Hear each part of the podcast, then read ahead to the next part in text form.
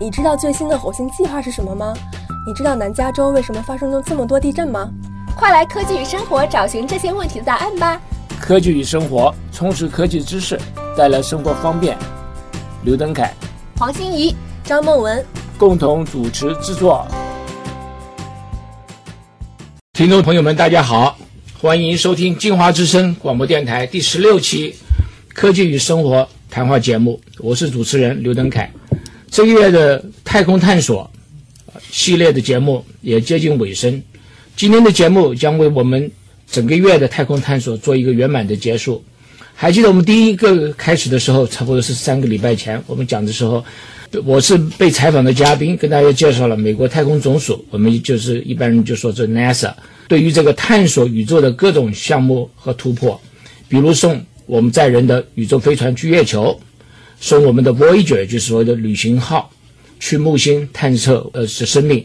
开辟这个所有的行星探索之路，以及著名的 Galileo 就是伽利略的计划等等，这一切的成就都是来源于人类最原始的一个好奇心。什么好奇心呢？就是疑问：说我们从哪里来的？我们是否宇宙中呃宇宙中的唯一的高级身身体？事实上是不是宇宙中唯一的生命？但是我们也强调过了，这个我们太空总署呢，除了对于这个宇宙的科技的发展。呃是为了了解我们从哪里来以外，我们也希望能够改善地球的生活。大家都晓得，我们以前有恐龙，现在恐龙不见了。那我们不希望说我们的人类哪一天呢不见了。那么因此呢，我们还有一个更加值得要探讨的问题，就是人类应该如何生存下去？我们人类应该如何相生存下去？我们长期在加州所有的居民应该都了解到了，最近这气候这个变化，这个空气是越来越干。高温高温呢越来越高，天气呢就越来越热。以前来讲的话，都是热的时候啊，就是很快两三天就过去了。现在我记记得是一热的就是好几个星期，而且温度挺高的。那这种碰到这种情况之下的话，我们面对这个所谓极端的这个气候变化，那洛杉矶政府已经颁布了这个限水令，应该是昨天嘛还是前天，这个就一期二期的限水令。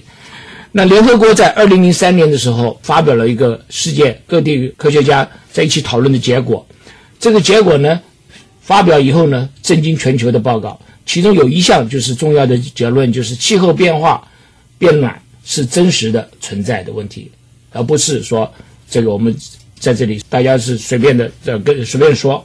同时呢，气候变暖的主要原因，他们说的非常清楚，百分之九十五。百分之九十五是由于人类活动的结果，所以这个这个人类的活动呢，就是我们开车，就是普通用很多很多的这个能源方面造成的结果。那今天我们节目来请来了我们太空总署下面一个喷力实验动力室实验室，我们简称叫 JPL，那就是在帕斯蒂纳的一个非常重要的一个太空任务的中心。我们任职的大气物理科学家罗明昭，还有呢我们的。叫做 SMAP 计划的资深科学家，呃，岳恒安 Simon，我们就叫 Simon。这个罗明昭呢，以前在刚刚开始的时候，我们来了我们节目讲我们有关我们这个大气污染的问题，所以他是这方面呢是很有很有这个研究的。那等一下 Simon 的话给我们介绍什么叫 SMAP，S M A P，这很奇怪的一个名字，你要帮我介绍一下。现在我们请这个啊，Simon，你先跟我们的听众打个招呼，介绍一下自己。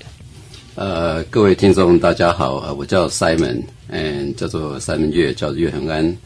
呃，我在呃加州喷射实验室已经工作了二十多年。那这呃几年来主要做的研究是在就从太空来探测这个呃地球，主要是海面或者是地面。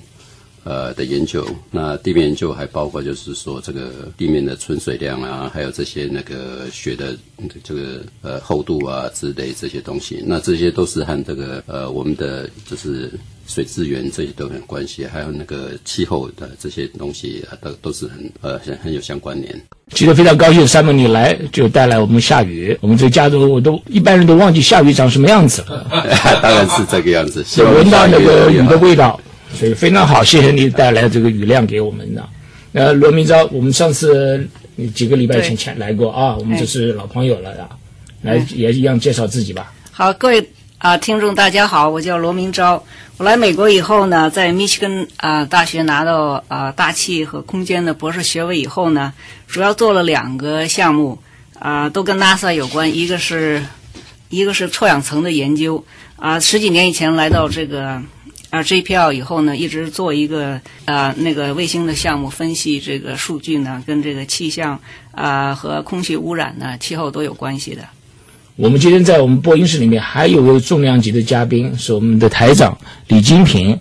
嗯，这台长参与我们一起来讨论，我觉得非常非常精彩。谢谢刘博士，能够跟三位博士在一起啊，我也是非常有面子。啊，等一下我会有些问题啊，请教这三位博士。先请我们呃特别来宾呃讲一下 S N A P 啊，呃，SMAP 什么意思？来，我们今天两位来到我们节目，主要是请两位说明一下，根据我们的太空总署 NASA 二十多年的观测研究，观测来宏观来看，这个地球的气候呢，到底有什么样的这个重大的变化？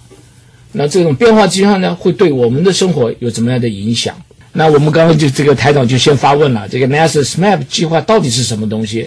那人类呢，今后如何应对我们对这个极端的气候这种挑战？我是也是一样，跟挑战台长一样，我有很多很多的问题。我们大概有四十五分钟时间可以慢慢谈这个这个东西。同时呢，也欢迎听众呢打电话到我们的热线，参与我们同样讨论这些一个对我们生活可以说我对我们未来有很大的影影响的一个东西。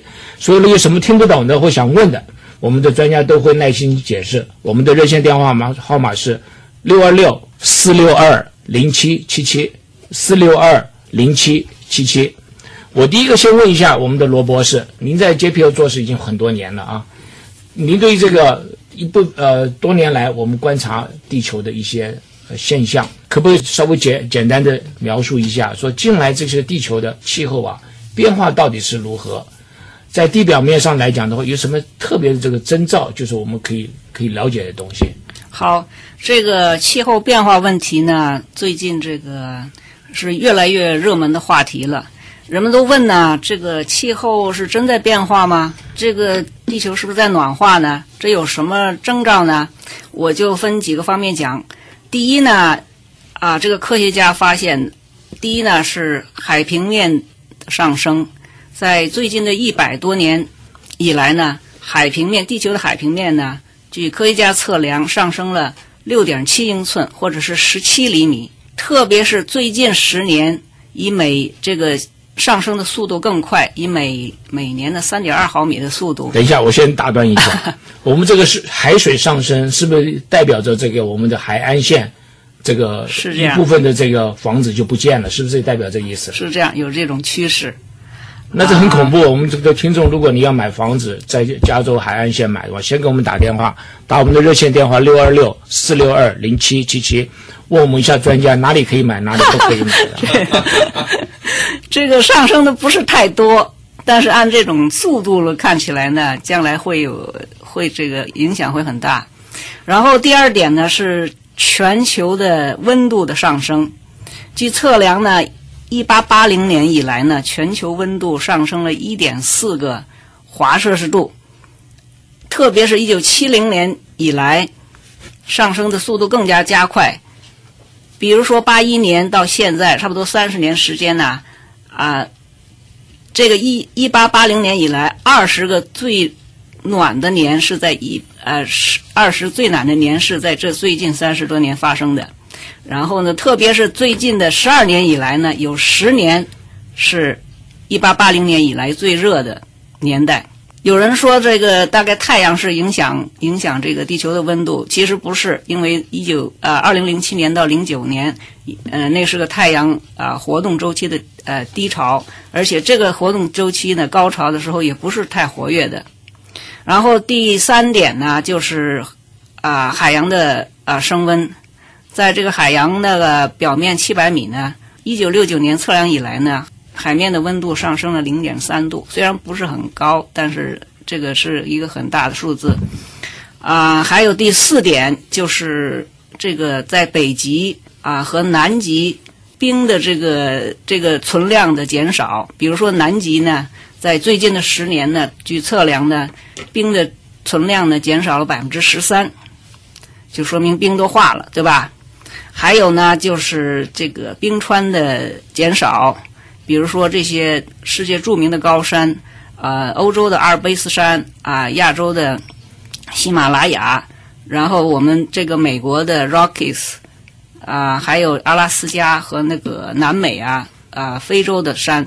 都发现冰川，这个 NASA 的这个照片都照出来，冰山的面积都减少的很快啊。第六点呢，所谓的极端的气候或者极端的这个这个 events，比如说呢，在呃全世界的测量的最低的温度的这个 events 呢，自一九五零年以来呢，都急剧减小了，没有这么多这个低温的现象了。另外，我们也已经那个，在美国中部还还有东部的一些地方呢，都经历了这个这个强烈降雨的天气。最后还有两点呢，第一点呢就是地球大气的这个雪的这个覆盖量，NASA 的和其他国家的卫星呢都测出来，五十年以来呢，尤其在北半球，这个降雪量呢急剧减小。所以呢，整个这个你可以从这个 NASA 的卫星看出来呢，尤其加州这边的这个雪的这个覆盖量呢，啊，最近几年减小的非常快。最后一点呢，就是这个啊，海洋的啊酸的程度呢啊越来越高，就是相信呢，因为我们这个人类活动排放的二氧化氮在海洋里被吸收以后呢，影响到啊海洋的水的酸碱度。所以呢，对啊海洋生物的影响很大。所以呢，以以上的这大概八点吧，是全世界百分之九十七以上的科学家的共识，都说全球暖化确实在发生，这个气候变化也在发生。这个谢谢我们的罗呃罗博士提了很多很多数据，但是呢，有的东西呢我不是很了解的，让我们来也来来稍微讨论一下。您看过以前的？这个有一个我们以前的副总统，就是过尔，对不对？他有拍过一个电影，这个电影呢叫做呃，是那个德国奥斯卡纪录片的。那这个电影里面的话，他应该那个名字啊，我现在有点记不起来了，是不是叫做这个呃叫中文翻译叫做不愿意面对的真相？对对对，对，里面就讲到很多很多你刚刚讲的这个数据，但是他那讲的就是对我们生活有什么影响？我们来稍微讨论一下这方面。第一个，我们先你讲这海洋的这个温度上升了，那海洋的上升的话好像不是很多，但是这个来讲的话，有多大的影响呢？比如说有些鱼，对不对？一些这个我们海藻，是不是这个对它们生态就有很大的影响呢？因为海洋很大，所以一点点变化呢，都对整个地球的变化很大，它影响这个啊地球空气的这个天气情况啊。啊，大气的流动啊，还有各种这个各种污染物的分布啊，还有地球上层和下层之间的交换呀，影响的非常大。所以，这个科学家这个用的数学模式呢，就可以用这一点点变化，就很大的影响了。哎，就对对其他的天气啊，啊各个地区不同的天气都会有很大的影响。对，我就看到这个有报道，比如珊瑚就变也变颜色了。然后有些鱼群呢，本来是在深海里的鱼群，因为稍微暖了，它就往北边走。那么你这个影响到很多很多生态。那还有我知道说，比如像你刚才讲的，我们山上的冰的存乱、雪的存量少了。嗯。那雪的存量少的话，那这个到底有什么呃呃，对我们来讲日常生活有什么特？另外有其他什么比较大的影响呢？我们来探讨一下。Simon，你有没有什么想法的？有关？这个上面的冰上的这个身上的雪啊，存量少了以后有有什么影响？嗯，这个事实上，这个雪的那个就是含量，还有它的那个分布的地区，这个很重要。那比如说在加州，好了，我们用的很多的那个饮水都是从那个呃雪融化掉以后，从在夏天的时候我们才有才有水喝。那那个因为雪就好像是一个自然的冰库嘛。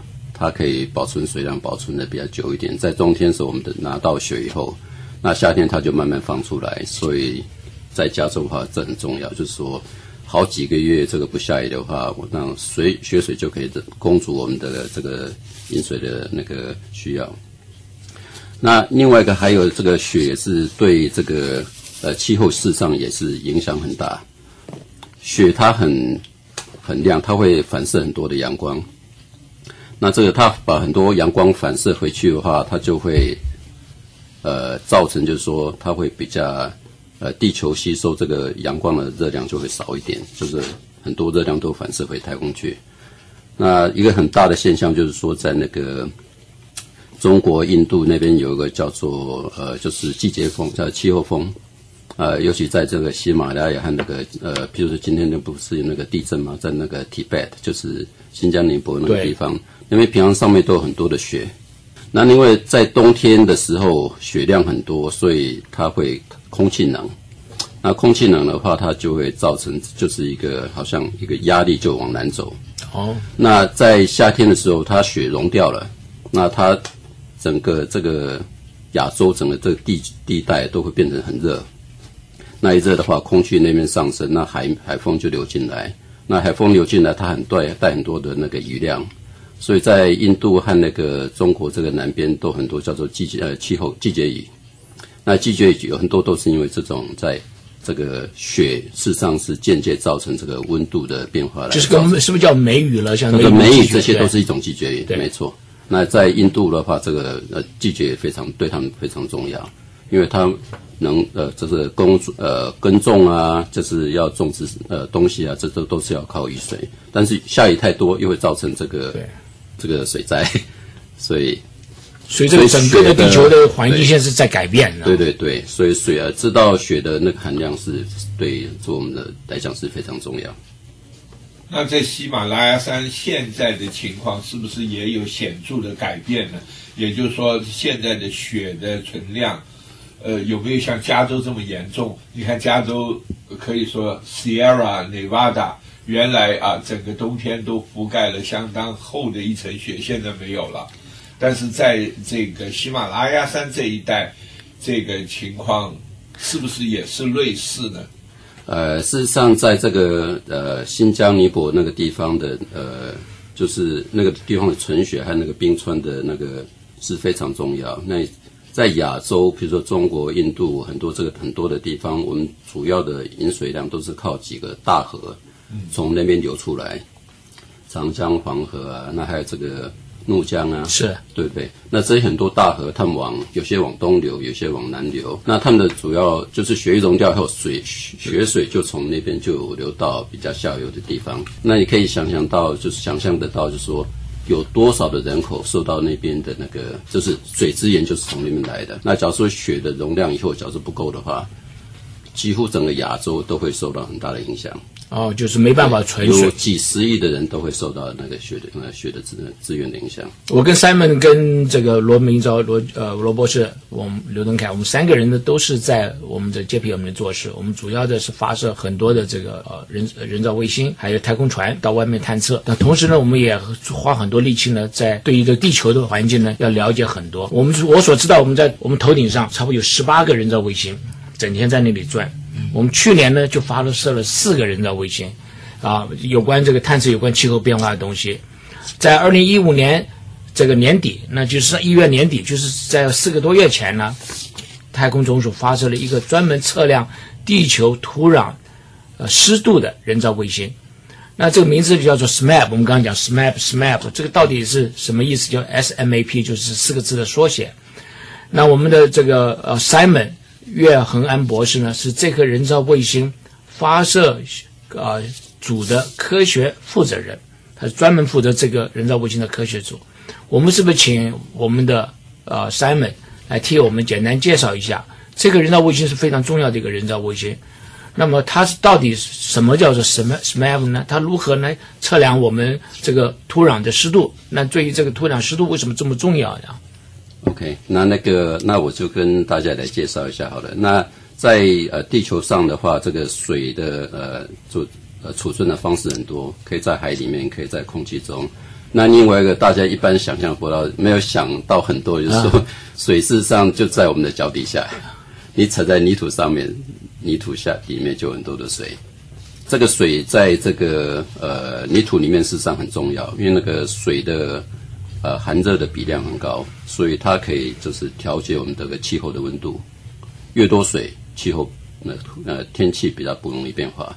水太少的话，像加州这个太干燥，早晚温差很大，那就叫沙漠了，对吧？就是沙漠了嘛，所以温差很大。是，对对对，所以知道这个水的含量的话，就可以我们知道的呃呃情况越清晰，我们就可以比较容易让让来让我们来就是预测这个呃天气的变化。另外就是说，呃，水的是一个很重要，就是对植物生长的话很重要，水越多，植物容易生长。那等一下我们可能还会再谈到一些这个叫做二氧化碳的问题。植物的话，假如说它在生长的时候，它会吸收二氧化碳，就可以把大气中的二氧化碳吸收掉。对对，那假如植物不生长的话，二氧化碳就会留在空气中。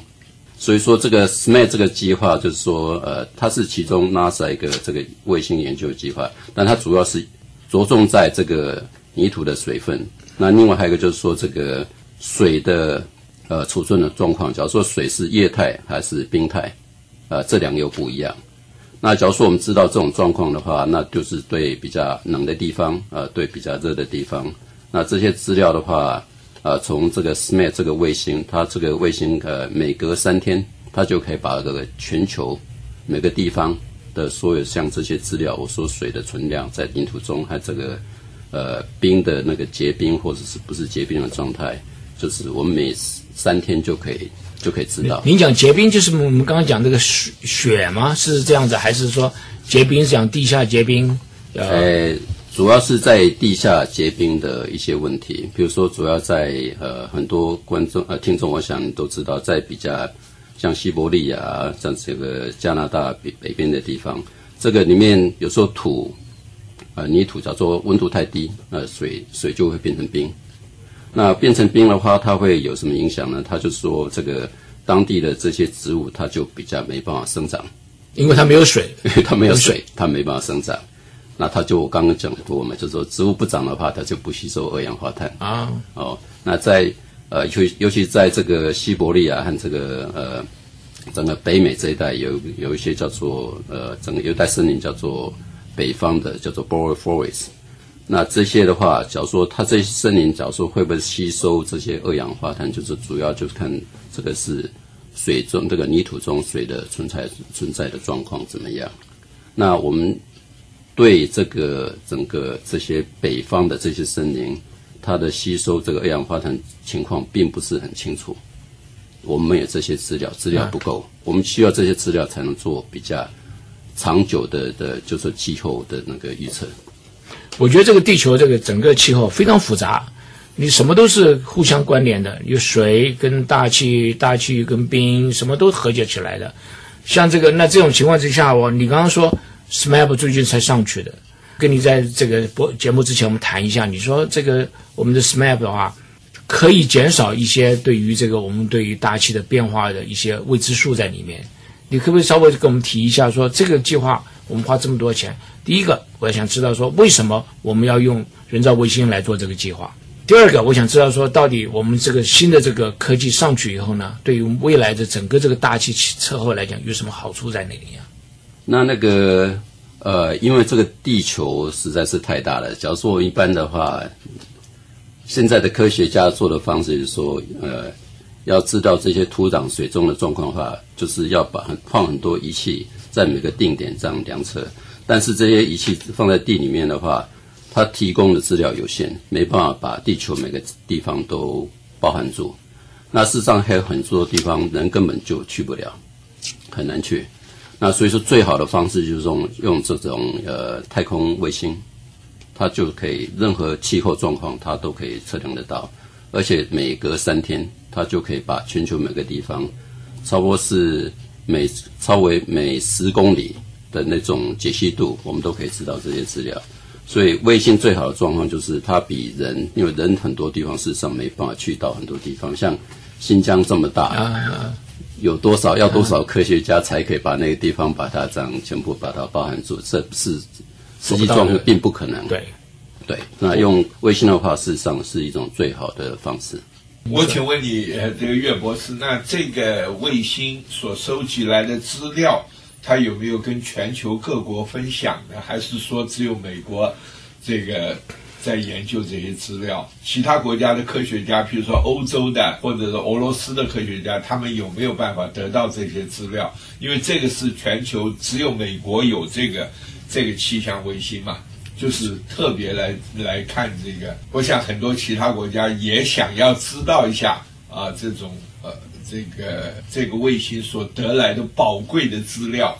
呃，这个问题很重要。事实上，的很多科学家他们都很希望有得到这个全球的资料，这种像这种土壤的湿度这个资料。嗯，超过很多科学家都超过已经盼望二三十多年了，哦，很久了。因为大家都知道这个资料非常重要。嗯，所以说这个 NASA 来发射这个卫星，那 NASA 有个很重要的这个呃，就是呃，就是它的一个基本上它运存的方式，就是说 NASA 所有的资料都是。要自由的、没有限制的提供给全世界的科学家，所以这个 SMART 这个计划的这个得到的资料、处理过的资料，都会呃送到有两个叫做我们叫做呃资料储存发呃发分放的中心，一个在 Colorado 啊，一个在 Alaska。那所以说，全球各学科学呃各地方科学家都可以从里面得到资料。我也补充一下，呃，台长，您问这个问题非常好。事实上说，美国太空总呃总署所有的这个任务，你不管到火星上的，我们测量太阳的，我们地球的，都在刚刚我们岳博士所讲的一个这个一个网网站里面。你到网站，你就到美国太空总署的网站下面去，就找这个 NASA 到的 gov，然后你就可以看到它所告诉你说，它这个所有的数据存在哪里。这个数据呢，是可以全世界人都可以拿得到的数据。是，哦，这样太好了啊！所以这个所花的这个费用啊，这些没有白费啊。当然也应该向其他呃使用者收取一定的费用。假如说从这个长期的观点来说，呃，收取了费用以后，可以美国有更多的这一类的这些活动可以做嘛？对，事实上的话，现在不止在美国了。你说我们中国大陆。台湾，还有这个欧洲，还有这个日本，都在这方面发展很多很多这个气象卫星。所谓气象卫星，就是来侦测这个东西的。像像我刚刚岳博士所讲的 SMAP，还有我们以前的二氧化碳的，都是跟日本有非常这个美好的合作，跟欧洲也非常好的合作。我们现在已经知道，说是我们这个气候变化变暖，好像是一个事实。对，我想这很多人都是赞成。你刚才说，绝大的公呃科学家赞成这件事实。那我想这种情况之下呢，我们如何来应对这样的一个变暖的形势？从这个我们政府的个人来看，从企业界来看，从我们个人的角度来看，我想请教一下我们这个罗博士，您有什么这样方面的看法的？好，呃，我再补充一点，刚才说这个气候变暖和这个变化呢。啊，其中呢最主要的一个原因呢，就是啊这个二氧化碳。刚才我们提到了，还有其他几个气体啊，比如说是水汽啊、啊甲烷呐、啊这些东西呢，由于人类的活动呢，排放到大气中，其实是这些气体呢啊影响了这个气候的变化，所以呢减排减少这些气体的排放呢，变为这个。啊，这个减减少这个气候变化的一个最关键一点啊，对于我们能够怎么样啊做呢？基本上呢啊分成两方面，一个是从政府方面，一个是从个人方面。从政府方面呢啊，这个各国家的共识呢，就是一个是就是接受这个事实，因为从工业革命以后嘛，我们已经对这个气候啊这个。破坏程度已经成为成为事实了。接受这个事实呢，就是各地区的政府、各国的政府呢，根据自己各地区不同的情况，有的人有的地方呢是变暖，有的地方呢变成更冷，有的地方水多，有的地方水少，所以呢就采取呢就制定这个不同的应对措施。比如说有地方呢筑这个堤坝呀，防止这个水淹到城市里；嗯，有的地方呢需要大家都节水。哎，要节约这个水的宝宝贵资源啊！政府呢，各国政府之间呢也有一些这个共识啊。每每隔一段时间呢，就这个这个开开这个国际会议啊，来商讨呢怎么样减温室气体的排放，尤其是这个二氧化碳。比如说这个定制定的这个碳交换的这些协议，啊，各政府呢也也这个承诺要减多少碳到多少年。啊，还有呢，政府可以做的呢，一个是比如说我们 NASA 的这个放的这卫星啊，各种仪器来测量观测温室气体的长期和短期的变化，这也是一种支持这个科研的投资。啊，政府呢也可以支持呢发展这个干净能源，比如说太阳能啊、风能这些。还有呢是资助这个个人的，比如说是这个汽车节能的汽车呀、节能的这个电器啊。给一些这个呃 rebate 啊这些事情，然后作为个人来讲呢啊那就很多了。日常生活中呢啊大家都要尽量减少自己的这个所谓的啊 carbon footprint 碳的排放量，家里的电呐和家里的电器啊都换成这个 energy star 这种东西。然后你在夏天呢、冬天呢，这个冷气和热气的时候呢。不要弄得特冷，特别或者开这个空调啊、热气啊，这个非常浪费的。然后呢，还有提倡那个 three R，就是 reduce、reuse、recycle，就是家里的东西要要重复使用，啊，要要回收这些事情。这个这这些事情从小呢，在学校里都都有教育。像我们加州呢，尤其呢，这个要响应政府的这个节水的这个号召。你讲这个节水，我们这个干旱真的是一个，真的是一个我们现在必必须要面对一个事实啊。那我们刚刚讲的像这个 SMAP 啊，这个人造卫星，我们上上去以后呢，能够了解这个我们到底土壤的分布情形。那这个至于来讲的话，我想请问三门一下，这对于这个我们治理干旱，像这种啊高科技，有有什么效果？有什么用？呃，这个数据来了以后呢，是不是主要是收集数据？那数据来以后怎么办呢？呃，就是对于这个怎么对付这个应付这个干旱的现象，事实上我们要用很多方式来处理。那第一个方式就是说，我们要能够想办法能够预测这个未来的趋势。假如说能够未来预呃这个预估未来的趋势的话，那我们就可以想一个比较长远的方式来对付它，比如说。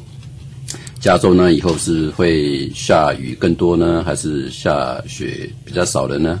假如说下雨更多的话，我们是想要就来多做一些水库啊，但做水库不是今天做明天就做得出来啊，所以要呃得到一些资料的话，就可以知道呃来做一些比较长远的这个计划。那另外一个就是说呃，我们要知道怎么来利用这个资源。那那个。雨下下来以后，事实上很多水，有些雨它会就是挥发到空气中，那有些水它会到泥土里面去，会一直流流流到泥土很深的地底下很深的地方，就有一些小的储水库在地下储储水库，那就是地下水了嘛，对吧？就地下水。事实上，很多大部分很多国家很多地方住的人都是用地下水。那地下水哪边来的？很多都是雨水这样慢慢经过泥土这样渗渗透下去，所以我们就是要知道这些这个下雨的状况，还有泥土这个存水的状况。那假如说我们知道这些状况的话，我们就可以比较清楚的知道，就是说我们到底有多少水可以用。那假如说我们知道有多少水可以用的话，我们就可以做一个比较聪明的决定啊，要多少水怎么用，要多少水呃农作用途，有有些水可能要。回收，重新要把它这个呃再重复使用，不是说重新呃重复使用，今天讲明天就可以做得到，政府还是要计划一下。那这个卫星啊，它现在可不可以侦测到加州地下水的大概的分布情况，跟大概有多少？它有没有这个办法？有没有这个科技？在高空中，呃，这是一个事实上是一个很重要问题。那这个从呃。高空中来研究的话，事实上有好几个科技都和水关系。那 NASA 另外还有个计划叫做研究这个重力改变的计划，叫做 Grace，那就是他研究重力。这我想可能你们以前也就有介绍过、没有，我们没有这个机会，哦你没有还没有没有没有 OK 没有机会说，你有没有就顺带顺便多说一下？那个地下水越多的话，就是它越重嘛，对不对？整个地球它在里面的重量就会增加，地呃地心引力就会增加。那 Grace 这个计划的话，它就可以测量就是重力改变的多少。所以重力改变越多，就表示就是说可能那边出水就更多啊。假如说重力降低了，就表示那边水就少了。因为事实上，地球本身是不大概不会变化，主要是水在增多或增少才会影响到重力的改变。那这个也可以用来侦测，比如山上的雪水，对不对？雪水还有这个地啊，这个重力应该都不太一样，质量都不太一样。那这个呃，Gray 这个计划它可以量到重力改变，量到非常仔细，但它的有一个限制，就是说它的解析度只能到几百公里。什么叫解析度？解析度就是说从太空来看地面，你可以看清楚，就是说从比如说从加州从 L A 这边到到这个 Central Valley 哈这个地方，这个可能就是几百公里。啊，Grace 它没办法分清楚这个水是处在这个洛杉矶呢，还是水是处在哦 Santa Barbara，、它分不清楚，但他知道整个的平均的均下来，纯水对有多少。所以另外一些其他的呃 NASA 计划，譬如说像这个 SMAP，它就可以测量地就是比较靠近上面的储水的状况。那还有以后再过差不多五年，另外一个计划叫做呃 SWAP，就是它量就是湖和湖里面存水的呃资料。所以以后把这些所有卫星的资料全部收集起来，那有些很多科学家就可以用这些分析的模式，把这些资料都加起来，那我们就可以比较做一个总体的这个预测，就是说，就是从上到下的存水度，从地地面到地比较深深一点的地方，那还有在湖里面啊，在各个地方存水的多少。这真的是高科技啊！你想想看，这么高的地方，差不多在七百公里嘛高的地方，你就可以知道说这个地面上这些东西到底是存多少水、干多少、这湿多少，真的是这个科学家们，我觉得这个是非常了不起的一件事情啊。那那个，嗯，罗博士，您在这个方面，我这我也晓得你做过很多很多的计划，你大概是，啊、有好几个这种的人造卫星你都参与了，你可不可以对我们稍微做一个总结一下？就是说这些的这个人造卫星啊，刚刚我们这上面有讲了，哎，这个 SMAP 的一个东西可以测量湿度的，那还有什么人造卫星呢？到底测量什么东西的啊？这个美国的 NASA 啊，还有美国还有另外一个啊、这个呃，这个政府组织叫 NOA，啊、是海洋大气的呃管呃这个总署呢，还有这个欧洲的总署，还有亚洲啊、日本呢，比如说日本、韩国呀，中国也是啊、一些一些机构呢，大概现在目前在这太空中呢观测地球科学的仪器呢，大卫星呢大概有二二三十颗，应该以上，可能还不止。那么主要测什么呢？我大概列列了一些，一个一个呢是这个温室气体的温室气体的测量，这种这这个记录呢已经有将近二三十年了。还有呢，要测这个大气和这个地表的温度，还有些卫星呢是测太阳的这个放射到达达到这个地球大气啊上层的这个能量，还有呢，刚才提到了测这个海洋和海洋和这个冰啊和这个雪的这个覆盖量，然后呢还有测刚才说的这个地表和啊地地下的水的啊水的含量，还有测这个降雨量，还有测这还有测这个云。还有测这个风啊，比如说台风啊，什么啊飓风之类的，等等等等。所以大这个这个测量的最近二三十年的这个技术呢，发展的很快。这个在上面的卫星也很多，其中我工作的一个的这个目前工作的这个项目呢，就叫 Aura，是一个主要是测这个大气里面的污染物，还有这个温室气体的一颗卫星，已经在上面运行了。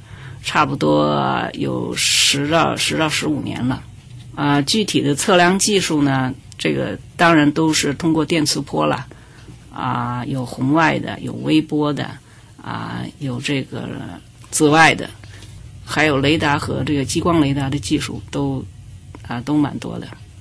所以我们这个利用这个高科技，刚刚讲 SMAP，你是讲和各式各样的人造卫星，你就想到以前啊，我们中国人比较简单，风有风神，对不对？水有水神，鱼有鱼神，你就求神就好了，这这一求就来了。那现在好像就不能这样做了，所以各式各样的人造卫星在上面可以帮助我们。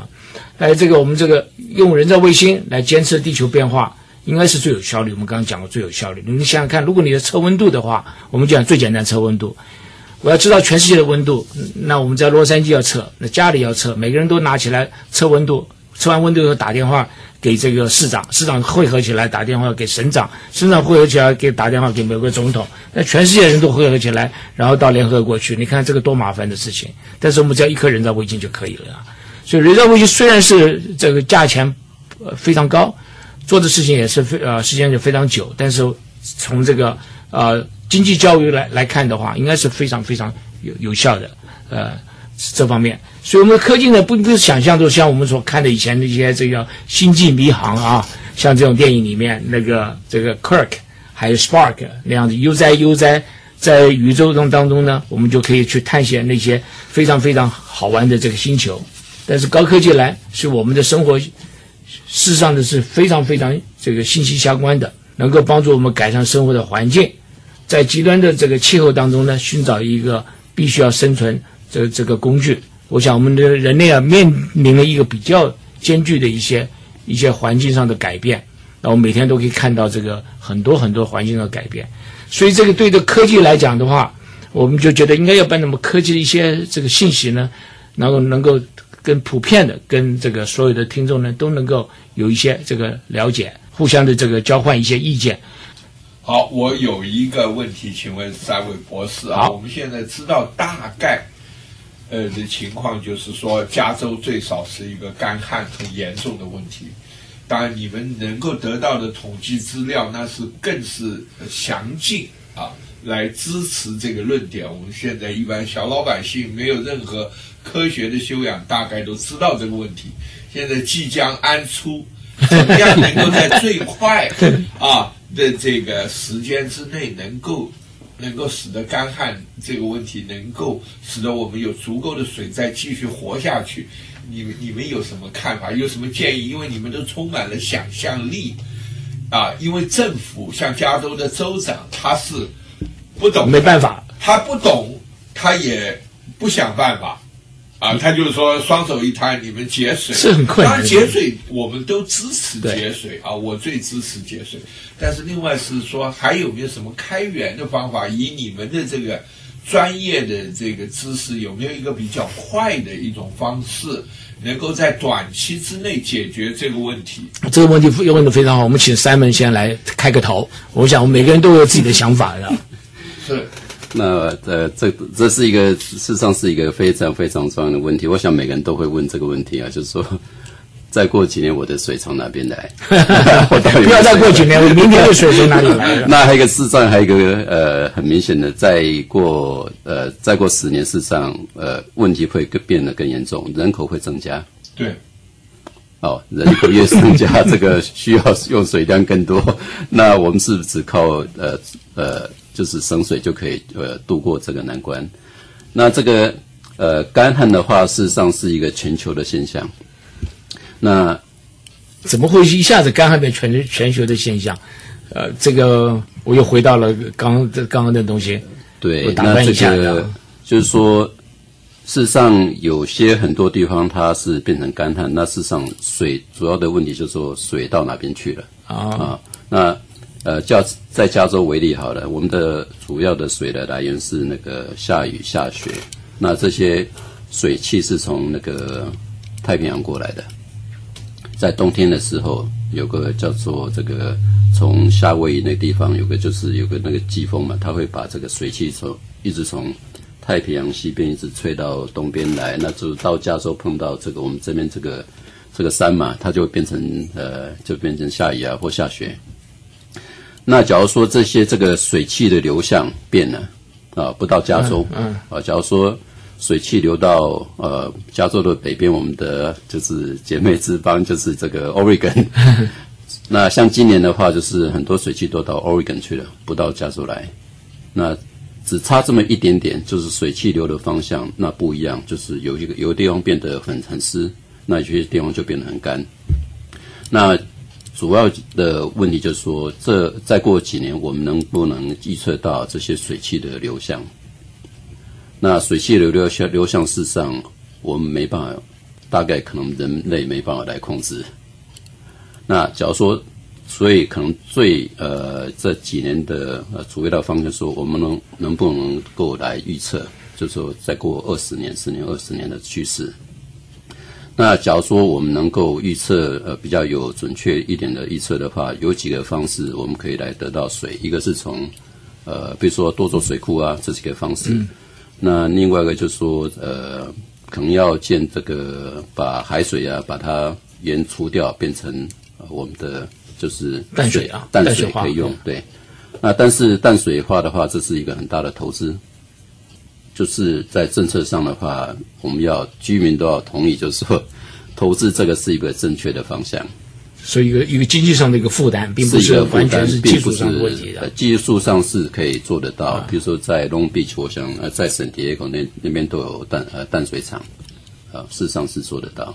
那但是对目前来讲的话，是经济效益并不是很很好。嗯嗯嗯，对。那这些都是一个呃，事实上人类的科技可以做得到怎么制造淡水，但是的呃投资要非常的大。所以这个刚刚我台长问的这个问题非常好，所以我就听到您说是节水，这个是最最快的一个办法。另外的话，你是长期性的投资，那要需大大家的来努力做这方面的投资啊。那另外一个方式就是说，呃，循环水，把水呃我们用过的水再重复使用。啊，那事实上在，呃加州，尤其在 L A 的话，我们百分之四十用的水的话，流到那个就是排水管里面以后，百分之四上的水事实上就流到海里面去了。我们一个听众等一会打电话来，我们先接先接听一下。好，你有什么问题吗？这位听众，哎，刘浩，李先生，我现在我有一个想法，可以就是设计一种阀门，改变一下人的生，就是用水的，就是用水的习惯，就可以节水。我这个想法已经想了好几年了，就是我想通过你们是跟有关的是有关部门，我们是是不是我可以我的想法咱们探讨一下，有没有这种可能？你们看？你讲你这个阀门的概念是怎么回事？你可不可以很简单的跟我们听众？简单，知道吗？通过通过这阀门改变一下人的生活习惯就可以了，用水的习惯。假如说你开水龙头，对吗？哎，你双手洗脸的时候，你这水龙头水还还没有闭，水还继续冲，对不对？这个水呢就属于无效无效的，就是没有没有效的这个流道。但是你通过一个阀门改变一下生活习惯，但是我还不想这里说太明白，知道吗？哎，因为这里牵涉专利的问题。所以说呢，我就想呢，就是通过你们跟有就是国家有关部门，哎，就是就是有这种可能，就是我把我这种想法，我的想法如果能实现的话呢，就是我这么这么粗略的估算一下哈，就是他的一个人一天呢能可能节省呢，就是一个家庭或者咱这先先说一个人吧，这一个人如果说一天呢，他从早晨起床到洗漱到一天的用水，特别是洗漱的时候。比如说你刷牙了、洗脸啊，这样呢，就我这么我这么粗的估算呀，可能呢能省一缸的。哎，如果说一个人这一这一这一天能省一缸子的水多，那就是这一缸子乘上这些人，对不对？咱一天得节省多少水呢？我我想这位听众这个想法应该是很不错的啊，就是说我们这个不用水的时候呢，大家先把水龙头关起来，那么有些自动化的东西可能性的话也是可以减水的啊。是它这个阀门，当然它还有它自这个特殊之处啊，对现在不便透露。对好对对，好，不没有任何哎，没有什么太大，就用这个阀门呢，就是就是哎，就是改变，也通过这阀用这阀门再改变一下人们个洗漱习惯。那你你你你你你开水龙头，对不对？你开了以后，当你洗澡的时候，这个水龙头打开，让你习惯，你把水龙头打开，手沾一下水，完了用用洗澡。好，不谢谢你，我们这个还有一个线、有听众啊，这您在线上，你好，节流节流是应该的。为什么不开源呢？为什么不能北水拦掉呢？那个华盛顿州啊，一年不晓得多少水啊，流到大海去了。是是是大管子也好，水道也好，可以伸到加州来嘛。是，像我们大概用几百亿去做一条那个那个高速公路，从从上班到基本上也是有什么用啊？加州加州大家都会买嘛，啊，当然水水位也没有关系嘛，那应该开源呢、怎么是讲讲节流不敢开源的？对，当然节流是必要，但是假如说光是靠节流，可能还是没有办法应付这个危机。就是不够嘛。这个平民小老小老百姓啊，只有两种用途，一种就是缴税，啊，一种是选举而已。那人大半天不会听的，那和你们专家讲话是不一样的。是是应该强烈建建议他那个州政府应该怎么怎么开源呢？是的，是的，呃，但是现谢谢这位听众啊，在我看来，现在的布朗州长是不可能做的。我希望下一届的州长啊，能够，比如说很多人就说嘛，从奥利冈州 是啊、就开一个水渠。接到北加州的这个水渠，不是是北加州到南加州有一个阿夸达，已经有了。哎，已经有了。当然，这个它流量够不够也就是说，可能还要再造一条。呀，呃，不过这个是大工程，啊、大工程这个政美国的政客一讲到这种事，就是钱对啊，对没有预算啊就不做。对，很多都是好的想法的，都呃很多想法其。实呃，就像听众讲的，华盛顿州跟奥利冈州的水很丰富啊。这个呃，徐这个岳博士，你有什么看法？您在笑，表示这个你有一定的看法，请请发表您个人对于这个意见。当然，这个跟科学不一定有关系了，这就是开源的问题。对啊，那事实上，这个从南到北，北到南，这个运水，事实上中国人好几千千年以前就有发明了嘛，这不是新新的科技。那主要就是说，它是不是呃现实的状况是不是说经济效益上呃划算？那比如说在加州北边，主要是那边有个困难，就是说那边有个山脉，就是像芒夏斯塔那边山非常高。哦，哦，那要把 水水从那边太容易啊运过来，也不是很容易的事情。可能要请秦始皇再来一次啊。对对对。是是是，有很多说法。我听过有一个人说法啊，他说啊，这沿着加州的海岸呢、啊在这个就是悬挂在这个海里面。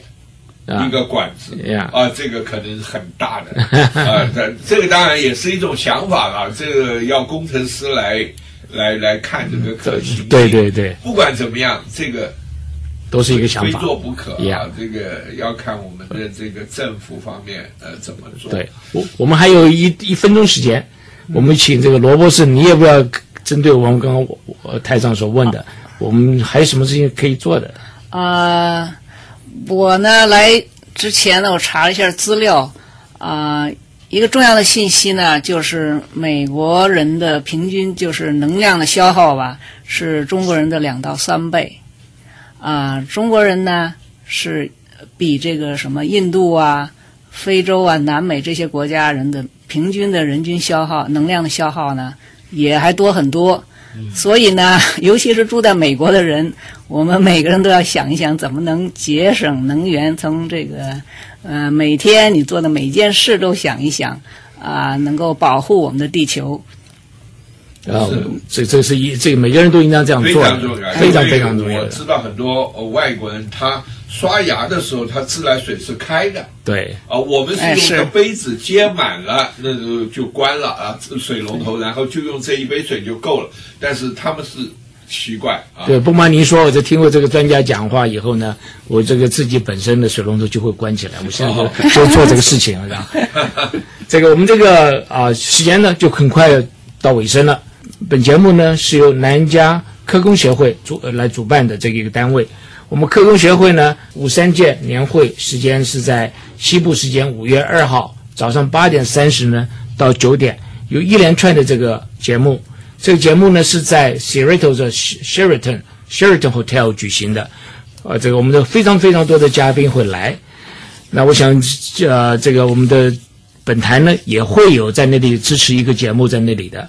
我是希望同呃各位听众呢踊跃来参加。我们现在这个售票呢还能呢开放，所以呢，那您就到我们的网站，就是 CSAC C E S A S C 到的 O R G 来查看我们的海报，还有这个呃在线上的这个订票的地址。感谢大家收听金华之声广播电台第十六期科技与生活呃谈话节目，我是主持人刘登凯。我们下一个节目呢会探讨加州常年来除了水，还最让人这个头痛的问题就是交通的问题。这个交通一，这我想这个是一定非常非常有有趣的事情，欢迎大家大家呢届时来收听。那本节目《科技与生活》是由南加州科工协会赞助和 USC 新闻研究生黄欣怡协助制作。科工会有五十二年的历史，包括各个领域的专家，希望将他们的专业用通俗的语言跟大家讲解对生活的影响，希望您对生活有所帮助。我们的网站是 www. dot c e s a s c. dot o r g。今天感谢我们的罗博士，感谢我们的岳博士两位专家来到我们节目来，同时更感谢我们金华之声李台长，同时来参与我们这个节目，非常非常感谢对您的这个对我们的节目大力支持，再次再度感谢啊！我们下周六周六是三点到四点，我们再按时跟各位报告我们这个加州的有关交通的情形。那感谢两位来上我们的节目。好，谢谢各位。谢谢。谢谢。